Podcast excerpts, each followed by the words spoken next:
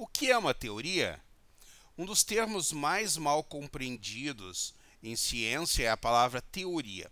Os céticos, que julgam impossível acreditar em ideias como a teoria da relatividade restrita ou a evolução por seleção natural, ressaltam por vezes que até mesmo os cientistas dizem que é apenas uma teoria. Eles adotam a maneira como usamos a palavra teoria na linguagem cotidiana para significar uma especulação, quase sempre delirante. O meu irmão tem uma teoria segundo a qual a seleção brasileira marcaria mais gols se os jogadores usassem calções compridos.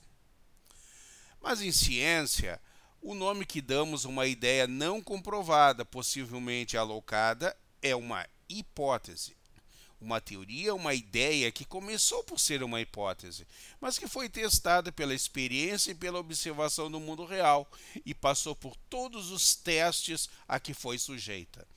Logo que uma teoria falha em um teste experimental ou observacional, falando estritamente, tem de ser substituída por uma teoria melhor, mais completa.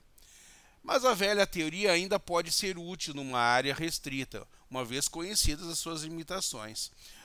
Um bom exemplo é a gravitação. A teoria da gravitação de Isaac Newton pode ser usada para explicar coisas como a órbita da Lua em volta da Terra, ou predizer a trajetória de uma bola de futebol chutada por um jogador. Mas ela não pode explicar propriamente o que se passa em campos gravitacionais muito fortes, ou como a luz é curvada pelo Sol.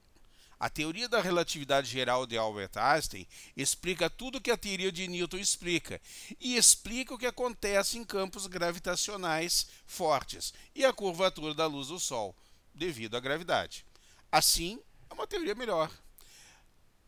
Mas continua a ser muito mais fácil usar a teoria de Newton se quisermos verificar a trajetória de uma bola de futebol.